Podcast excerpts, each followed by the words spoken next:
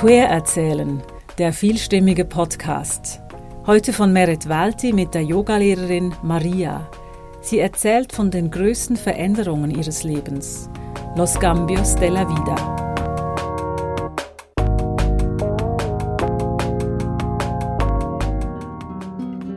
Bienvenidas y bienvenidos a todas y a todos a ese episodio del podcast Queer Talent Rethinking Difference. Se están dando cuenta que en esa serie de podcasts estamos usando muchos idiomas, como el italiano, el alemán, el inglés, pero también el español.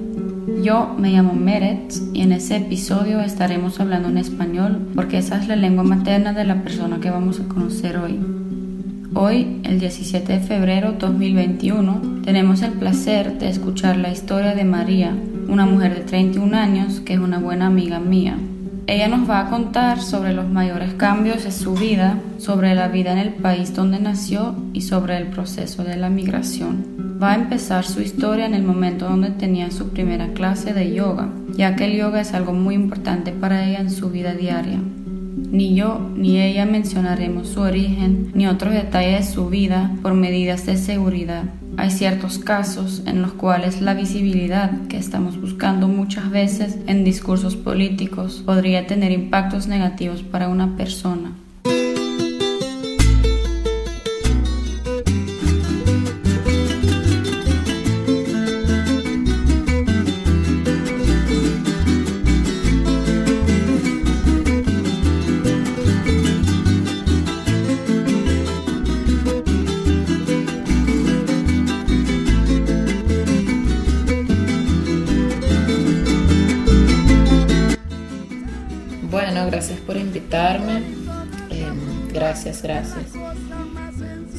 La primera clase de yoga a la que yo asistí realmente fue hace más de 10 años. Fui porque una amiga me invitó, pero no entendí muy bien de qué iba. Y recuerdo que yo tenía como jeans puestos y, no pude hacer muchos de los ejercicios que, que el profesor pedía.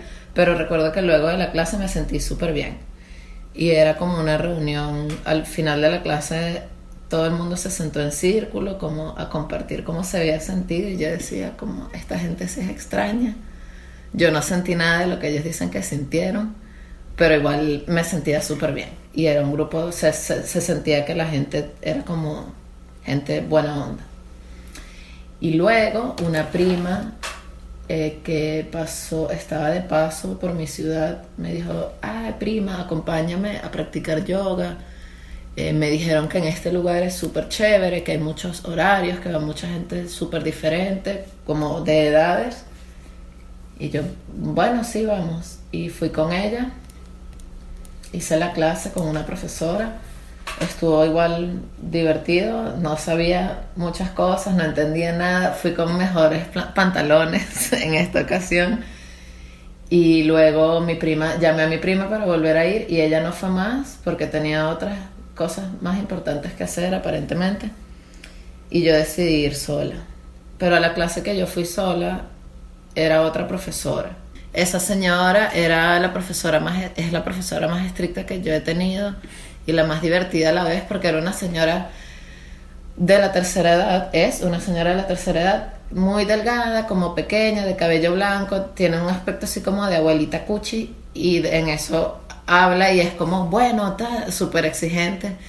Y cuando yo descansaba y me acostaba en el suelo así como, ay, bueno, ya me cansé o bajaba de los brazos o lo que sea cuando no tenía que hacerlo, la profesora, ella se paraba al lado y me decía, vamos, juventud, ¿qué pasó, juventud? ¿No tienes ánimo, juventud?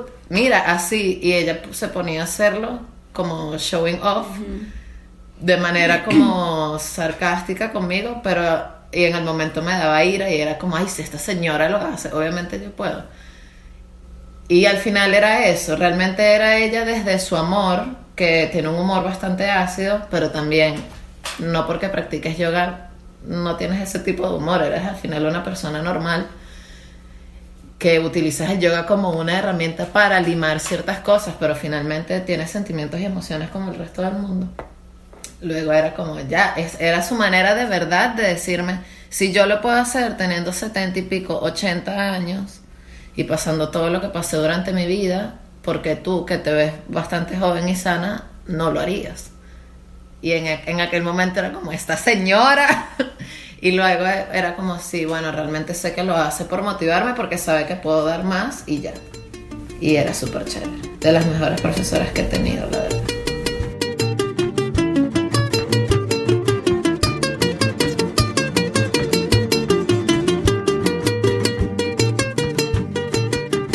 Por ejemplo, yo me di cuenta, yendo a esta clase, que si yo quería ir a la clase de las 7 de la primero que la clase era a las 7 de la mañana en punto.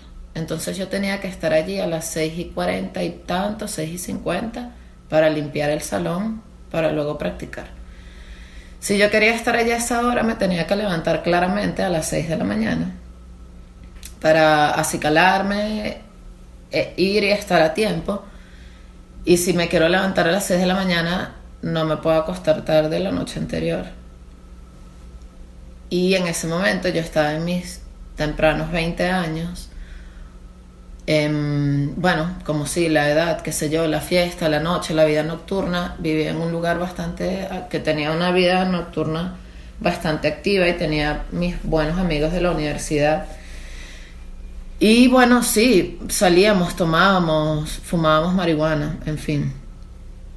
Y empecé a notar que si yo hacía eso, no me podía levantar a las 6 de la mañana. O sí me levantaba, pero no tenía la misma disposición. Y poco a poco empecé a rechazar las invitaciones de, de amigos porque era como, no, sí quiero salir a compartir, pero quizás no tomar la cerveza. O sí quiero salir, pero mm, quizás no tan tarde. Vamos a vernos un poco más temprano para yo poder descansar. Y luego las invitaciones a salir empezaron a disminuir porque siempre decía que no. Y, y empiezas a cuestionar como que, ah, pero qué loco como, como, como no me invitan a practicar. Y cuando yo digo, no, no, no quiero ir, pero ¿qué tal si vienes tú mañana a la clase de yoga a la que yo estoy yendo? La respuesta también era no. Entonces me di cuenta poco a poco que que él era como, bueno, ellos van a seguir siendo mis amigos, pero ya en este momento que estoy en este lugar, en este momento, no me funciona tanto compartir tanto con ellos. Y bueno, te cambia la vida. A mí me cambió todo. Me cambió el ritmo de hacer las cosas, la alimentación, el grupo de amistades. Luego vienen otras pequeñas cosas como querer hacer más cosas te vas poniendo como más curioso. Yo dije, bueno, si puedo hacer esta clase de yoga sin comer y no pasa nada, a lo mejor luego puedo comer esto e ir a la montaña o comer esto y caminar hasta este lugar y también sigo viviendo, no me morí en el camino como, como me decían mis padres, por ejemplo. Luego vino el capítulo del vegetarianismo y muy breve del veganismo, que empecé a dejar de comer, em, sí, animales. Y también eso, eso fue un momento muy gracioso porque mi familia me invitaba a comer y yo decía, no, pero es que sabes que yo solamente estoy comiendo, yo no estoy comiendo carnes de ningún tipo, solamente estoy comiendo ensaladas, verduras, granos, frutas. Y era como una cuestión, era cómico. Para, ellos era muy gracioso porque era como esta hippie ahora nos va a hacer a todos comer como ella come solo porque ella se la da de la estricta y quiere que todos seamos como ella. Y entonces empecé a dejar de asistir a estas reuniones porque sentía que no me tomaban en serio y que si para ellos era tan gracioso, a mí me daba fastidio en realidad. Y luego me di cuenta que me, me aislé mucho, porque con, así como te digo que te cambia la vida sutilmente, eventualmente cuando estás súper involucrado y te lo tomas muy en serio y de manera bastante estricta, pero creo que eso pasa con todo en la vida, ¿no? No solamente con el yoga, solo digo que esto fue lo que a mí me pasó. Y luego, ahora que no estoy cerca de mi abuela, por ejemplo, digo, wow, que no daría yo por una invitación de mi abuela y que, mira, nieta, ven a comer el domingo. No puedo, porque no estoy ahí.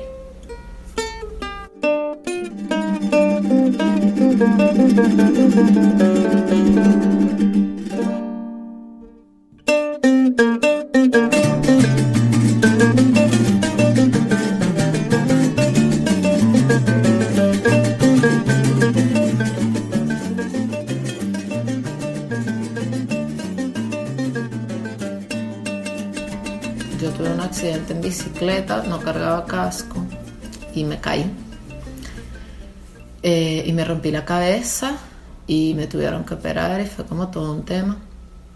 Cuando, cuando desperté al día siguiente en, la, en el hospital, en, en la clínica, que me dijeron que me tenía que operar, yo pregunté que dónde estaba, cuál era el lugar de la cabeza donde se encontraba el, el, idioma, porque yo en mi cabeza dramática yo decía, no, y si me operan y cuando yo al día siguiente quiero hablar me quedo como... Mm, mm". Yo decía, eso no puede pasar. Además a mí me encantan las palabras, me encanta aprender idiomas, eso, eso no tiene nada de sentido. Y el doctor me dijo que efectivamente este lugar de los idiomas era el lugar donde yo me había golpeado. Pero que no pasaba nada, que era una operación aparentemente muy simple, simplemente era abrir el, la, la, piel, limpiar el cráneo, porque el, el, hueso se rompió en varias partes, y drenar el líquido, volver a colocar el hueso más o menos como se podía, porque se rompió así como una cracker, como uh -huh. una galleta, y suturar. Uh -huh. Y mm, yo empecé a hacer chistes, no chistes, pero yo decía, bueno, pregunté que si la cicatriz podía ser como un zigzag y el señor me miró con cara de esta tipa. Y yo decía, no, es en serio, porque ya que lo voy a tener para toda la vida, si es algo como un tatuaje, yo quiero que tenga estilo, porque además yo uso el cabello corto, en ese cabello yo usaba, en ese momento yo usaba el cabello muy corto. Y él se volteó y se fue. Pero sí, me operaron y, todo salió súper bien. Y mmm, lo más interesante de todo este proceso no fue tanto, la operación fue muy simple, luego pasé un par de noches en la clínica Realmente no fueron tantos días, como cinco días. Después me fui a casa. Y allí fue donde empezó lo interesante para mí, porque yo tengo, yo soy un poco súper proactiva. A mí me gusta hacer cosas, a mí me gusta cocinar, salir a caminar, andar en bicicleta, practicar yoga, trotar, atender a los amigos, ser como anfitriona. Esa, soy como de hacer cosas. Y pues resulta que tenía que descansar, no podía estar de pie, no podía estar en lugares muy calientes, no podía leer, no podía mantener los ojos, o sea, debía descansar la vista porque era como muy molesto para la vista. Había mucha luz, entonces no, nada, no podía estar como, no, sí podía estar despierta, pero no leyendo mm. o leyendo cosas mm. en Instagram, por ejemplo, en la pantalla y tenía que descansar y además de tener que descansar tenía que dejarme atender. Yo tenía que permitir que mi familia me atendiera. En ese momento mis padres trabajaban, no tenía quien me cuidara, no tenía pareja y mis abuelos sugirieron que me fuera a casa de ellos. Entonces te podrás imaginar a dos señores de ochenta y pico, ahora tienen 90 años, eh, o sea, si los describo físicamente, son como unos abuelitos gorditos, diabéticos, hipertensos, medio ciegos, con infartos, con prótesis de metal, todo, o sea, así, abuelos, pues, yendo a visitarme al cuarto y que, nieta, mira, necesitas algo, estás bien, aquí te traigo el almuerzo. Era muy gracioso porque normalmente soy yo quien los, era yo quien los atendía cuando los visitaba, les hacía el café o el almuerzo, en fin. Y ahora era yo quien tenía que recibir la atención y me daba como, me, molestaba. Y luego, sí, fue bonito durante la recuperación que estaba en casa de mi abuela. Lo que hice cuando pude empezar a leer o a, mirar desde la pantalla de la computadora del teléfono, miraba asanas Mm. Y empecé como a, visualizarme yo, ah, esto pudiera hacerse así, o quizás si yo pudiera hacer esto, me muevo de esta forma y luego resulta en aquello, pero en el momento no lo podía, no lo podía probar. Y cuando empecé a practicar de nuevo, fui como con otra curiosidad. Como que la, igual la búsqueda visual o en mi mente de cómo lograr hacer ciertas cosas tomarme como ese descanso de lo físico me dio la oportunidad de como visualizar más qué podía hacer. Fue, sí, el accidente también fue, también puedo decir que me cambió la vida, pero sobre todo puedo resaltar el hecho de dejarme ser atendida por gente que normalmente yo atiendo. O sea, eso fue como bastante shock. Y toda la recuperación de la práctica física del yoga también. Esas dos cosas son las que puedo rescatar. Bueno, y la tercera, obviamente, la belleza del cuerpo humano como se reconstruye solo, bueno, solo, sí, tuvo un poco de ayuda médica, pero sí, el cuerpo humano funciona de manera fantástica, se recupera súper rápido y, y estoy muy contenta. Mm, no estoy como tan orgullosa de haber tenido ese accidente porque fue por excesos y no tenía casco, no tenía luces, fue todo como súper irresponsable. Fue de noche, yo estaba sola. No, fue súper patético. O sea, hice todo lo que no tienes que hacer. Pero sí es, fue muy bonito todo lo que me dejó, toda, todo el, el aprendizaje de, de la recuperación y de la convivencia y de em, no empezar desde cero, sino como recuperar todo fue bastante, fue muy bonito, sí, me gustó.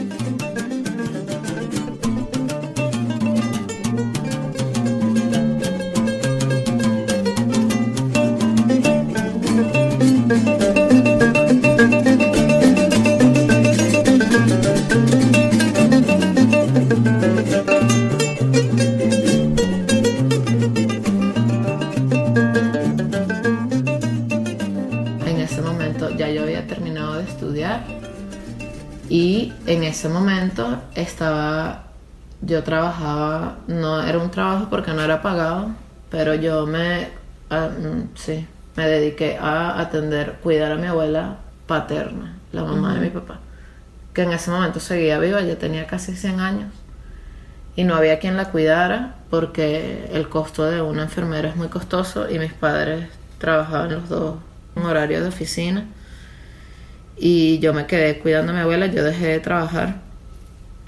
Yo trabajaba en una productora audiovisual haciendo comerciales de televisión y mm, dejé de trabajar para cuidar a mi abuela y fue súper chévere porque podía practicar en la mañana, ir a donde mi abuela, cocinar para ella y mm, al final del día mis papás regresaban a la casa y yo me iba a mi casa. Fue como un trabajo de enfermera que tuve hasta que mi abuela falleció. Mi abuela tenía Alzheimer y mm, ella tenía Alzheimer, sí le comenzó su demencia senil cuando yo tenía como 12 años, quizá un poquito menos, yo recuerdo, porque mi abuela, ella era cocinera y con mi abuelo ella tuvo como un restaurante de almuerzo y sopa y seco, se llama, como de menú de trabajadores, de estudiantes, qué sé yo. Y mi abuelo falleció, en fin, mi abuela, después nací yo, o yo nací, mi abuelo falleció, fue la cosa, yo no recuerdo a mi abuelo, pero mi abuelita estaba sola y notamos, notamos que le dio, que tenía Alzheimer o estos primeros destellos de demencia senil porque empezó a cocinar mal. Mi abuela cocinaba increíble. Todo lo que mi abuela hacía era fantástico y de repente como que el arroz le quedaba muy salado o estaba haciendo un huevo frito que ya el sartén tenía aceite y el huevo ya estaba casi listo y ella le echaba más aceite. cosas raras. Y empezamos a notar esas cosas pero eran pequeñas cosas que cualquier persona diría como, ay bueno, eso pasa, pero para una persona que era cocinera de profesión, eso no pasa. Y fue así como nos dimos cuenta que ella tenía eso y a partir de ese momento ya se tuvo que quedar con alguien. Pero ya para cuando yo decidí renunciar a mi trabajo y quedarme con ella, yo estaba empezando a practicar todos los días no quería andar mucho, no tenía problema en quedarme en la casa compartiendo con ella y tenía todo el día yo ah, para atenderla obviamente, pero también para leer, practicar y estar con ella. Y fue chévere, la verdad, no me quejo de ese, fue como un par de años. En algún momento conocí a una persona, un señor que me dijo, pero ¿y tú qué haces? Y yo, bueno, yo atiendo a mi abuela. ¿Y cuánto te pagan? Y yo nada, porque es, mi familia y al final yo como allí, yo descanso allí, es mi abuela, o sea, mi abuela hizo eso por mí gratis cuando yo era una niña. Y esta persona me dijo, pero estás dejando ir los mejores años de tu vida ahí. Yo, bueno, no sé. Al final, quién sabe si son mis mejores años. O sea, realmente, físicamente sí, creo que sí. Es obvio que los 20 años son los años más activos mm. físicamente. Pero no cambia ese tiempo que viví allí con mi abuela por nada del mundo. Porque además también ella ya no hablaba. Pero si yo cocinaba mal, ella no comía. Porque aunque ella no hablaba, ella era cocinera profesional. Entonces, si yo cocinaba algo sin sal o de textura extraña, ella no se lo comía. Y luego falleció y mm, sí, cambié, empecé a trabajar ya para cuando ella falleció, entonces sí me animé a dar clases de yoga. Ya tenía varios años practicando y me ofrecieron una oportunidad en un lugar del otro lado de la ciudad y empecé a ir dos veces a la semana. Luego llegué a un lugar donde me ofrecieron que fuera la profesora de yoga. Era un lugar, una oficina de diseño gráfico y de diseño de interiores. Y entré allí de profesora de yoga. Y luego se abrió una vacante de, de laboral porque una vendedora emigró y yo tomé ese lugar también. Entonces durante la mañana éramos, yo era como vendedora de los productos de la empresa y al final de la tarde subíamos a la terraza del edificio y practicábamos yoga. Y ese fue el último trabajo que tuve en este lugar donde viví.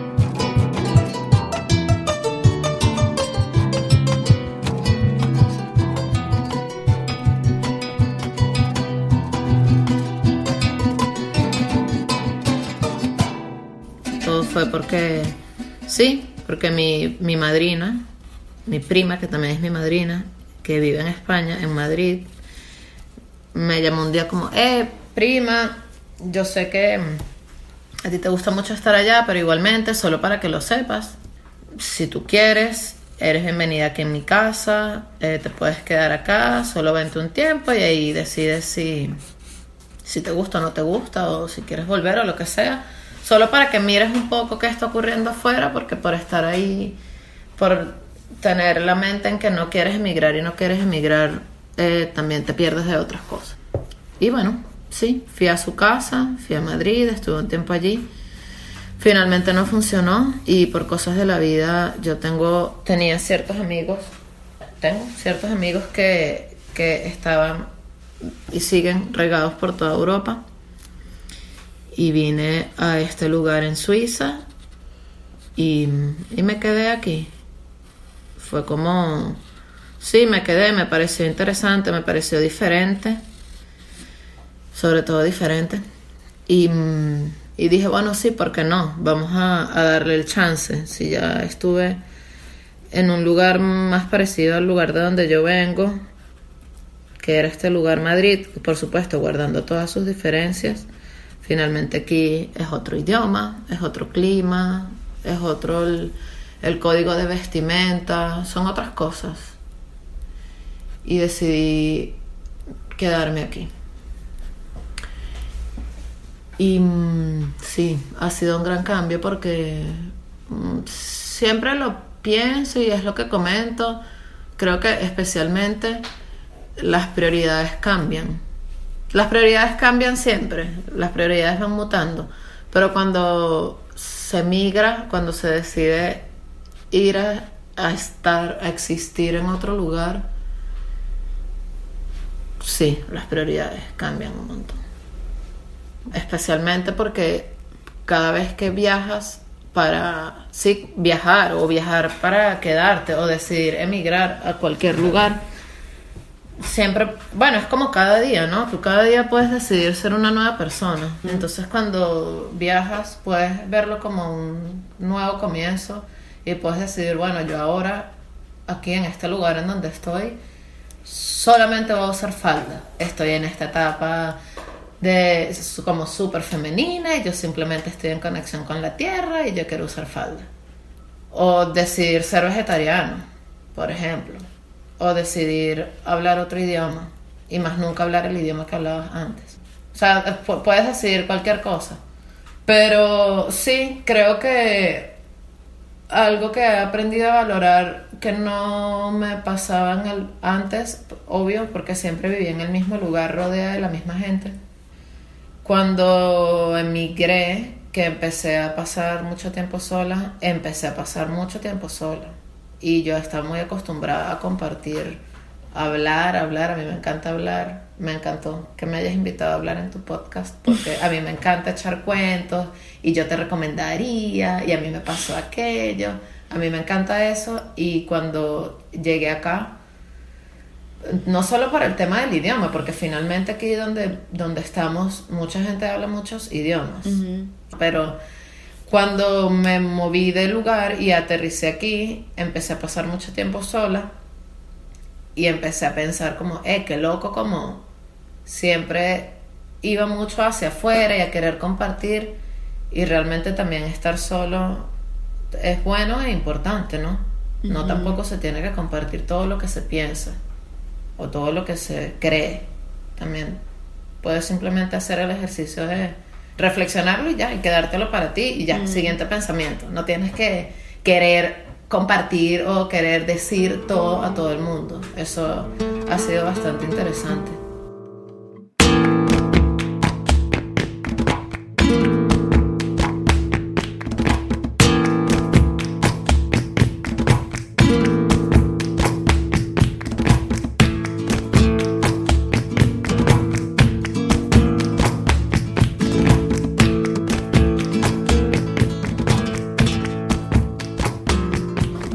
Llegué noté, por ejemplo, en la casa de la gente que yo visitaba, de los amigos de los amigos, en fin, que la, la nevera era pequeña. y para mí eso era como muy raro, porque de donde vengo yo la gente tiene dos y tres neveras y un freezer. Y antes de yo viajar, yo le di a mis padres una nevera llena de granos y pastas y arroces. Llena mis papás tienen tres neveras en su casa. O sea, te puedes imaginar el nivel de locura.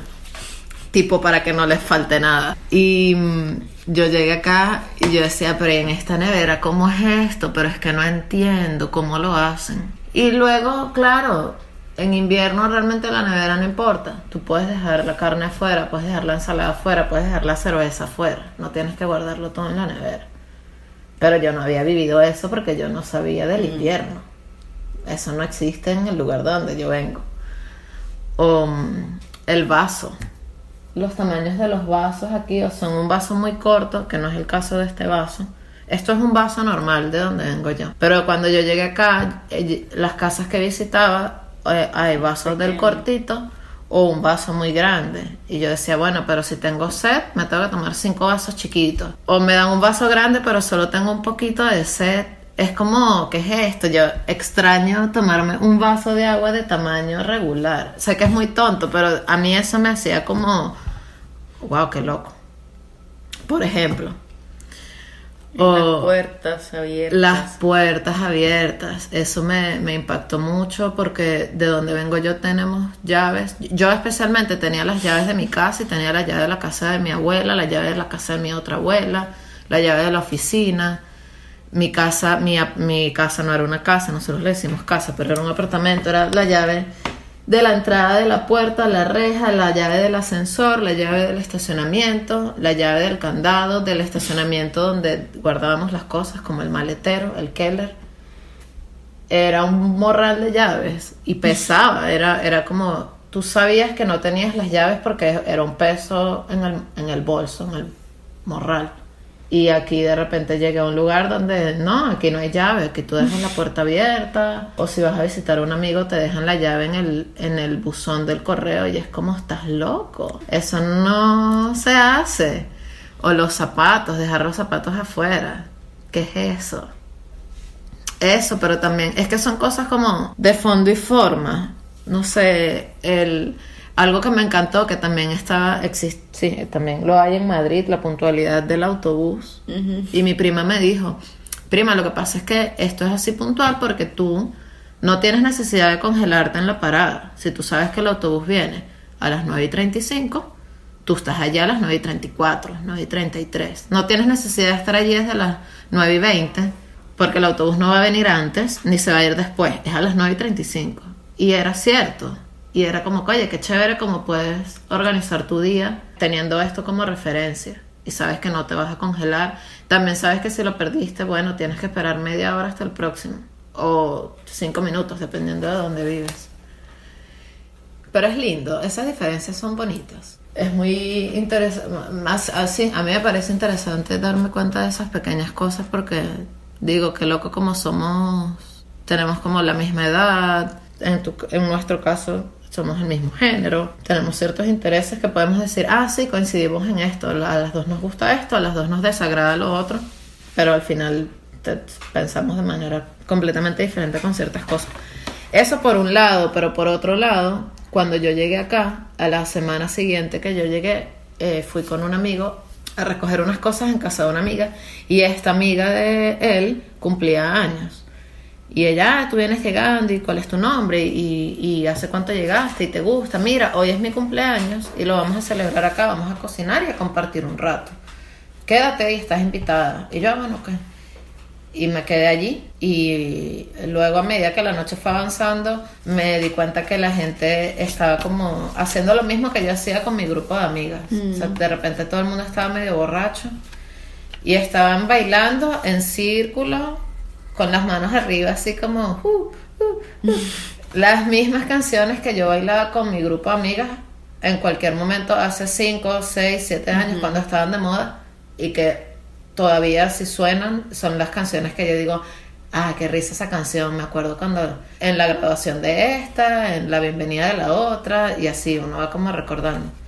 Y llegué a la casa esa noche diciéndole a, la gente con la que vivía en ese momento que qué loco que a pesar de que estoy del otro lado de donde vengo y que es invierno y que no entiendo, que dejen la comida afuera, que no hay llave, los zapatos, que del autobús, estas cosas, me impresionó mucho que finalmente nos gusta la misma música, comemos igual, bailamos igual, bebemos igual y es como igual, es un grupo de mujeres reunidas compartiendo. También había hombres, pero en ese momento el baile justamente era como el círculo de mujeres con los brazos arriba y yo decía, es como, me quiero, yo decía, me quiero levantar y bailar, pero siento que no cuadra porque no las conozco y, y quizás sea como un poco raro pero sí, eso me gustó, que a pesar de que de estas pequeñas grandes diferencias, finalmente la gente cumple años, se reúne, cocina, bebe, baila, igual. Y eso es bonito también, que es diferente todo, pero igual.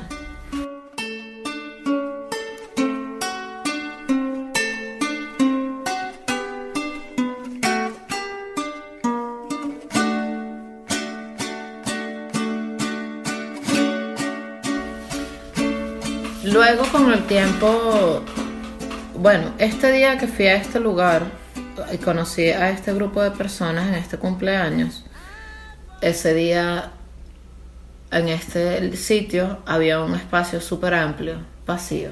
Y yo de una pensé, ah, mira, pero, y pensé en voz alta, como aquí se puede practicar yoga. Y la gente que estaba allí me dijo, claro, cuando quieras. O sea, ahora es invierno y quizás sea un poco frío porque no hay, calentado, no hay calefacción pero quizás eh, para la primavera tú puedes venir a practicar acá y podemos hacer un grupo. Nos organizamos y, practicamos. Y mm, dije, ah, bueno, chévere, sí, me parece buen plan. Y ya, ahí quedó. Pero mm, primero eso y luego cuando fui conociendo como todo, ¿no? Los amigos de los amigos y salí a caminar sola y fui mirando qué había, porque también como es como un no es que eres otra persona cuando emigras, pero sí puedes escoger tener un nuevo hobby, simplemente, o lo que te dije, vestirte de otro color, usar el cabello corto, en fin. Dije, ah, mira, pero aquí sí puedo practicar yoga, solo que tengo que buscar la manera de comunicarme, o mirar en qué idioma, saber en qué idioma tiene que ser la clase, pero sí puedo practicar yoga. Y justamente este grupo de personas ese día uno me dijeron, ah, mira, podemos hacer un grupo de yoga para practicar. O sea, yo desde que llegué dije, ah, mira, aquí yo sé que puedo practicar yoga y puede funcionar porque Es un espacio amplio, todo el mundo se notó ligeramente, o sea, interesados, ¿por qué no? O como así, ah, ¿por qué no? Y luego con el tiempo, como eso, hubo varias cosas que fue como, ah, es que aquí esto también lo puedo hacer. Y entonces, ¿por qué no? Pero sí supe que para decidir permanecer acá, aunque hable inglés o dis que hable francés, sí debería hablar alemán, porque finalmente es el idioma que se habla acá. Aunque no sea lo que hablan acá, es el idioma oficial de acá, entonces sería bueno aprenderlo. Pero eso sí me tomó un poco de tiempo porque era evaluar, bueno, sí, aquí hace mucho frío, pero como dicen acá, no hace tanto frío si estás bien vestido, si tienes la ropa adecuada. Quizá lo que tenía que hacer era invertir el dinero en buena ropa y no, no sé, en chucherías. Pero luego conociendo a la gente, fue como, ah, mira, sí, esta gente me cae bien, con esta gente puedo conversar, con esta gente puedo compartir, eh, no solamente hablar como small talk, sino también reflexionar sobre el mundo y sus cosas y, ah, de dónde vengo yo pasa esto, sabes que mi familia viene de no sé dónde y hacían aquello otro y se parece mucho a eso y en qué momento tu familia vino, porque mi familia fue hacer como ese intercambio del mundo, aquí lo hay un montón. Eso sí, ah, yo no vi en Madrid no tuve, no, no conecté con tanta gente de tantos lugares tan diferentes como acá. Que lo ves, vas a Bahnhof y ves que, que la gente es diferente. Pues. Y lo escuchas en el tram, que hablan, vas caminando, o sea, si te montas en el tram y caminas de la primera a la última puerta, escuchas que mm. hablan diferente. Y eso me, sí, me gustó, me pareció muy simpático. Y sí, la decisión se tomó, no sé, una noche, un día una tarde y decidí permanecer pero sabiendo que tenía que ponerme, aplicarme a, aprender alemán y a hacer más actividades de lo que se hace aquí, compartir más, cómo se comparte aquí. Y en eso ando.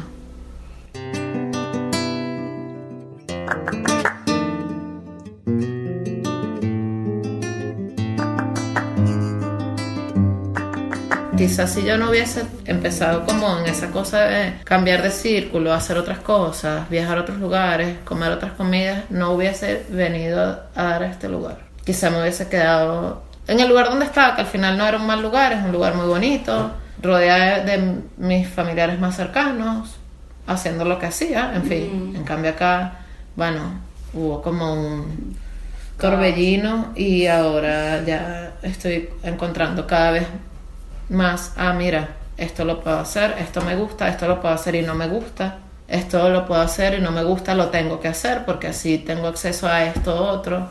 Y quizá también esa flexibilidad del yoga se me manifiesta en la vida por eso, porque un día hago una cosa y otro día hago otra y no por eso no soy la misma persona.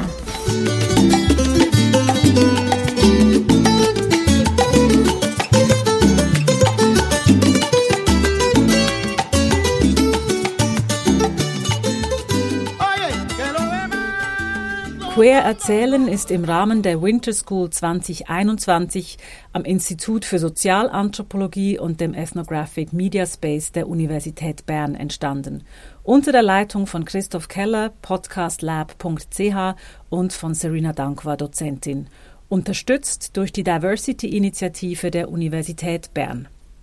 Die Episoden sind zu hören auf der Webseite des Instituts für Sozialanthropologie, auf Spotify, Apple Podcasts und überall, wo es gute Podcasts gibt.